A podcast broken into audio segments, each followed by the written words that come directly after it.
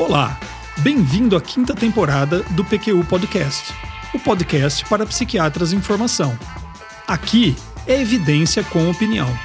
Eu sou Vinícius Guapo e é uma satisfação tê-lo como ouvinte. Vai aí uma pergunta para você, médico. É diferente atender um homem e atender uma mulher? Eu sei que você já tem aí a sua resposta, mas considere ao menos os seguintes aspectos antes de definir mesmo sua opinião. Comece pensando o básico. A entrevista é diferente? A semiologia? A relação médico-paciente? Vamos adiante. Vamos para aspectos mais biológicos, por assim dizer. O exame físico, os exames complementares e seus resultados são diferentes? Seu raciocínio clínico é diferente frente a homens e mulheres? A minha resposta é que sim. Homens e mulheres são diferentes. E o preço de se negar isso na medicina como um todo, ou na psiquiatria especificamente, pode ser muito alto. Além da minha ou da sua experiência atendendo homens e mulheres, no que mais podemos nos basear para chegar a essa conclusão? Eu vou lhe dizer: existe um conjunto de dados vindo de pesquisas em animais, da pesquisa pré-clínica, em humanos e também da pesquisa clínica com pacientes, no qual podemos nos apoiar. E é isso que eu pretendo apresentar nesse episódio do PQU Podcast. O PQU Podcast é uma iniciativa independente do Luiz Alberto e minha. Aqui discutimos assuntos de nosso interesse e que julgamos úteis ao psiquiatra em formação. Se tem gostado, divulgue entre os colegas. Continuamos em isolamento social por causa do Covid-19. Estou gravando remotamente, e por isso talvez você estranhe a qualidade um pouco inferior de nossos áudios. Mas não poderíamos parar, né? Escutar podcasts é uma das alternativas para essa época de sacrifícios. A negligência a respeito das especificidades da fisiologia e fisiopatologia de homens e mulheres acumula já um longo histórico. Zucker e Berry publicaram em 2010 uma revisão na Nature, em que demonstraram uma larga predominância de animais machos nos estudos de disciplinas como neurociência, onde a relação é de 5,5 machos para cada fêmea, e farmacologia, com 5 machos para cada fêmea. A mesma dupla de pesquisadores publicou uma segunda revisão, em 2011, mostrando que o problema se estende para os estudos em humanos, Diferentemente da pesquisa em animais, nos estudos em humanos, muitos deles utilizam homens e mulheres em suas amostras. No entanto, e curiosamente, apenas uma minoria descreveu em seus resultados a análise da diferença entre os sexos. O interessante é que, se você perguntar a um pesquisador por que, que ele conduz pesquisas apenas em machos, ou por que, que não analisou adequadamente as diferenças entre os sexos em sua amostra, provavelmente ele vai te responder que a inclusão de fêmeas traria vieses, já que elas se comportam de maneira distinta dos machos, e ainda haveria o problema de controlar o ciclo menstrual no desenho experimental. Ué, mas não é justamente não deveria ter alguém pesquisando estes aspectos da fisiologia feminina? Se machos e fêmeas comportam-se de maneira diferente, pode ser que estejamos construindo conhecimento e teorias que valham apenas para um dos sexos, certo? Foi com esta questão em mente que iniciei a minha pós-graduação. Tanto no meu mestrado quanto no meu doutorado, conduzi experimentos que investigaram a diferença entre os sexos no reconhecimento de expressões faciais de emoções básicas. E também o impacto dos hormônios sexuais nessa diferença. Entre outros achados relevantes, o que mais me empolgou foi confirmar a existência de diferença entre os sexos no reconhecimento de expressões faciais, mas com um detalhe importante: essas diferenças só apareciam quando a fase do ciclo menstrual das mulheres e, portanto, seu ambiente hormonal era levado em consideração. Interpretamos esse achado como uma possível explicação para muitos resultados conflitantes na literatura sobre o assunto, que ora revelava diferença entre os sexos, enquanto outros estudos falhavam em confirmar tais diferenças. A inconsistência pode estar relacionada ao fato de que nenhum estudo até aquele ponto tinha controlado a fase do ciclo menstrual das mulheres testadas. Eu aprendi, estudando esse tema, que existem diferentes níveis de investigação na pesquisa das diferenças entre os sexos. 1. Um, existe aquele tipo de estudo realizado para detectar a incidência ou prevalência de um transtorno psiquiátrico na população, ou ainda para testar um tratamento, por exemplo, sem um interesse específico em diferença entre os sexos. Nesse estudo, utilizar uma amostra balanceada de homens e mulheres, assim como analisar esse fator, é uma maneira de garantir que os resultados sejam generalizáveis para ambos os sexos. 2. Existe um estudo desenhado para detectar possíveis diferenças entre os sexos, em que esse é o objetivo principal do estudo. E 3. Existe um estudo, assim como foi o meu, que busca, busca identificar quais os possíveis fatores implicados nas diferenças entre os sexos, Fatores como hormônios sexuais, fatores genéticos, ligados ao desenvolvimento, já que você pode ter diferenças entre os sexos que aconteçam apenas durante uma determinada fase da vida. Fatores ambientais ou sociais, como tipos de estressores específicos para homens e mulheres, ou expectativas sobre o papel social do indivíduo a depender de seu sexo ou gênero. Voltaremos a isso mais tarde. Larry Cahill é um pesquisador da Universidade da Califórnia, em Irvine, que focou sua carreira na pesquisa das diferenças entre os sexos e produziu muito e publicou também na área.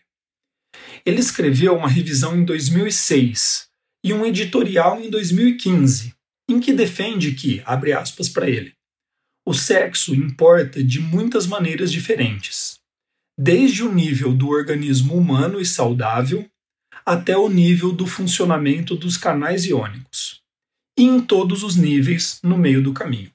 Fecha aspas. Eu não poderia aqui descrever todos os achados que apoiam a opinião do Larry Cahill, mas fica a dica para quem se interessar. Em 2017, o Journal of Neuroscience Research publicou um volume inteiro dedicado a diferenças entre os sexos em diversas áreas da neurociência. A referência completa você encontra em nosso site www.pqpodcast.com.br. Eu vou seguir com um exemplo que conheço bem.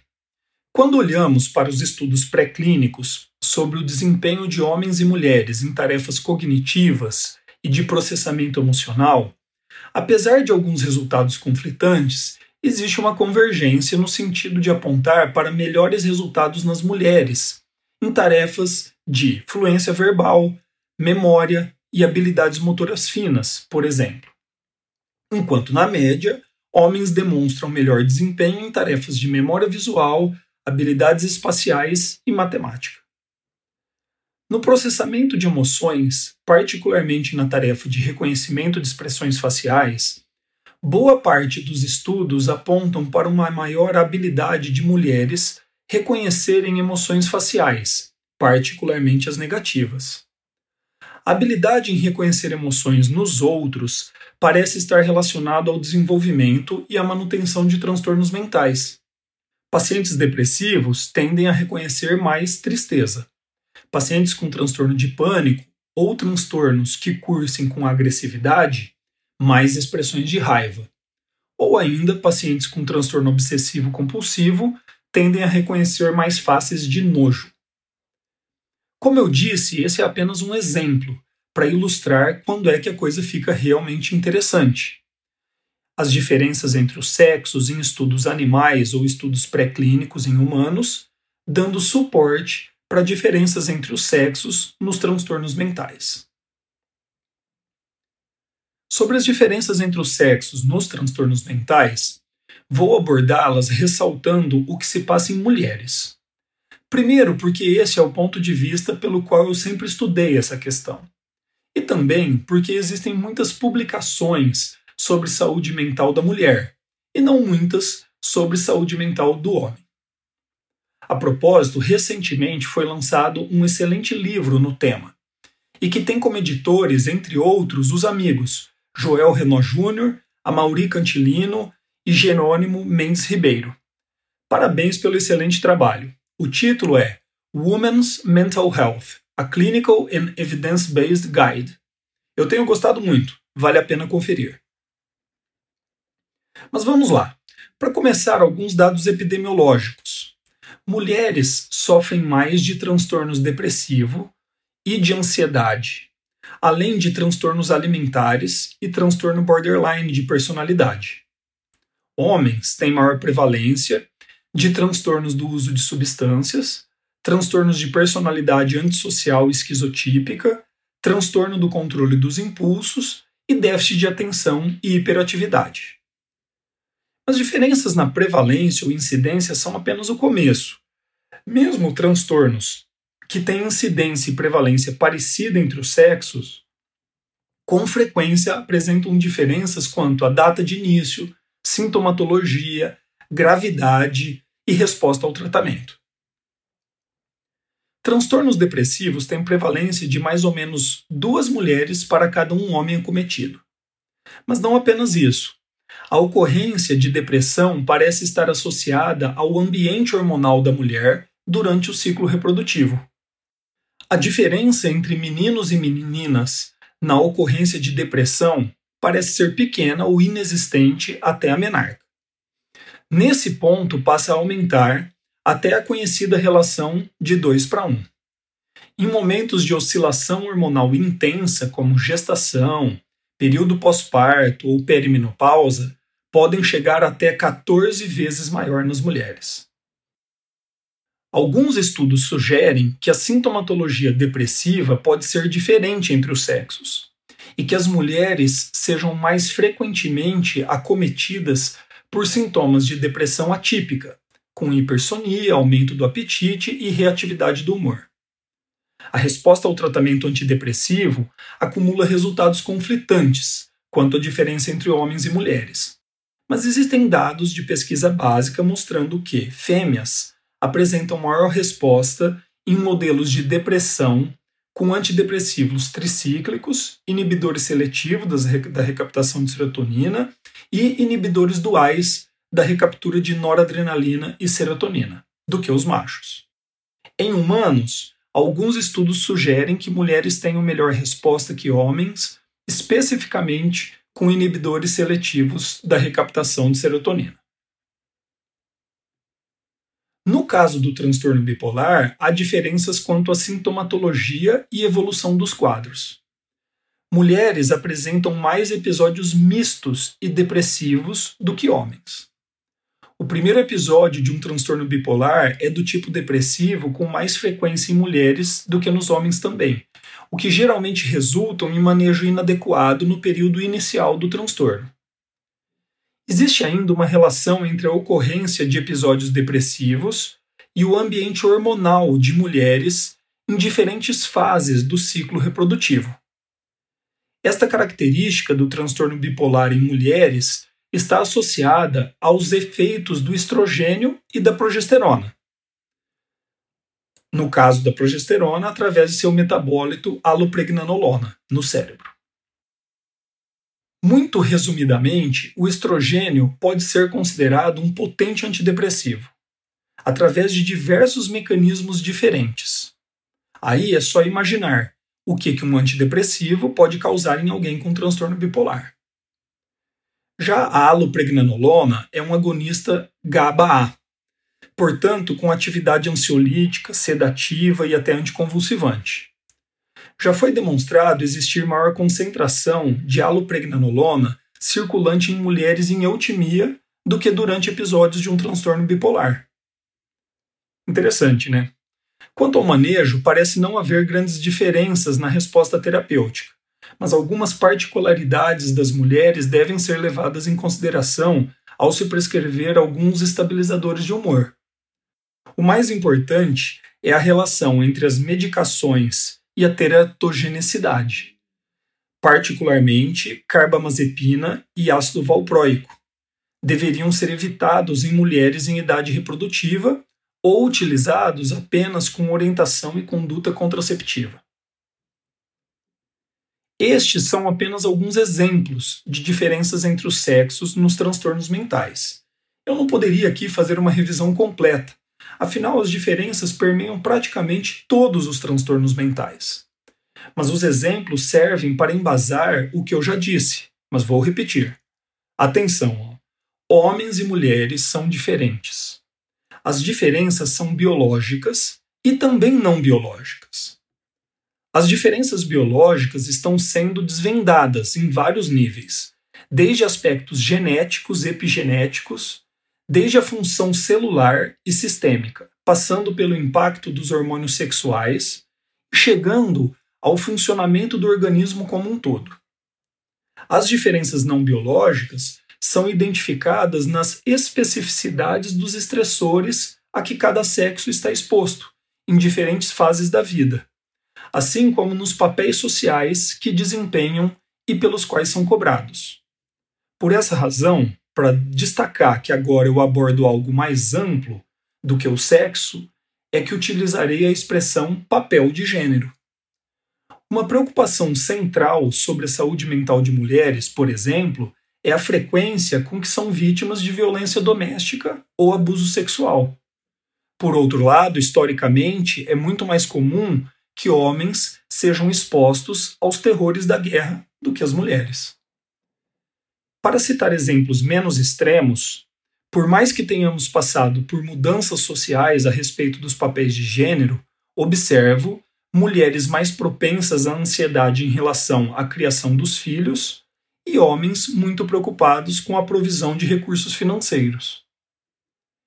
Existem muitas hipóteses de como os papéis sociais são, em alguma medida, causados por diferenças biológicas e evolutivas. Mas essa seria uma longa e até controversa discussão. Do ponto de vista prático, na clínica, biológico e social são indissociáveis e devem ser considerados em conjunto mesmo. Como em praticamente todos os temas em pesquisa na área do comportamento humano, existem discordâncias e questionamentos, sempre bem-vindos, a meu ver. No caso da pesquisa sobre diferença entre os gêneros, a coisa vai um pouco além. E não estaria exagerando em dizer que temos uma militância contra a ideia de que homens e mulheres sejam biologicamente diferentes.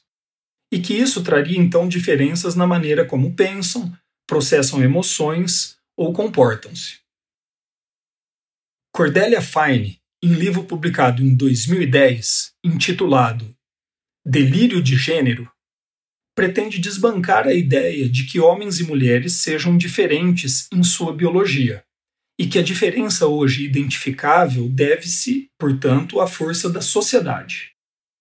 Para isso, ela aponta fraquezas na pesquisa das diferenças entre os sexos, como amostras limitadas, metodologias heterogêneas ou resultados com tamanho de efeito pequenos. Eu não discordo de nada disso. Pesquisas pré-clínicas sofrem desse tipo de problemas. A limitação nos argumentos da Cordelia Fine fica por conta de dois pontos. Primeiro, praticamente todas as áreas da neurociência podem ser criticadas com o mesmo argumento. Não é por isso que vamos jogar todos os resultados fora. Vamos é melhorá-los. E segundo, a sua hipótese de que as diferenças entre os sexos sejam devidas à força da pressão social tem embasamento científico ainda mais deficitário do que a questão biológica. A minha posição? Biológico e social são indissociáveis. Ambos são forças importantes a serem consideradas. O NIH, em 2017, estabeleceu uma política de incentivo para estudos clínicos que incluam mulheres nas amostras e analisem adequadamente as diferenças entre os sexos em seus artigos. Com isso, o NIH quer reafirmar a necessidade dos cientistas considerarem sexo como uma variável de interesse para suas pesquisas. Como o NIH detém controle sobre muito do dinheiro investido em ciência nos Estados Unidos, logo veremos os resultados dessa política. Por fim, mas não menos importante, devemos ser cuidadosos ao divulgar resultados sobre as diferenças entre os sexos. Em uma sociedade com longo histórico de discriminação contra as mulheres, diferente não pode significar pior ou melhor. Com isso encerro este episódio do PQ Podcast, em que apresentei um apanhado das questões referentes a diferenças entre homens e mulheres em termos de apresentação e manejo de transtornos mentais, concluindo que elas têm que ser levadas em conta para que se obtenham os melhores resultados terapêuticos. Espero que tenham gostado. Siga o PQ Podcast no Facebook e no Instagram. Confira em nosso site www.pqpodcast.com.br todos os episódios já publicados, com as respectivas referências e organizados por data, autor e sessão. O PQ Podcast agradece sua atenção.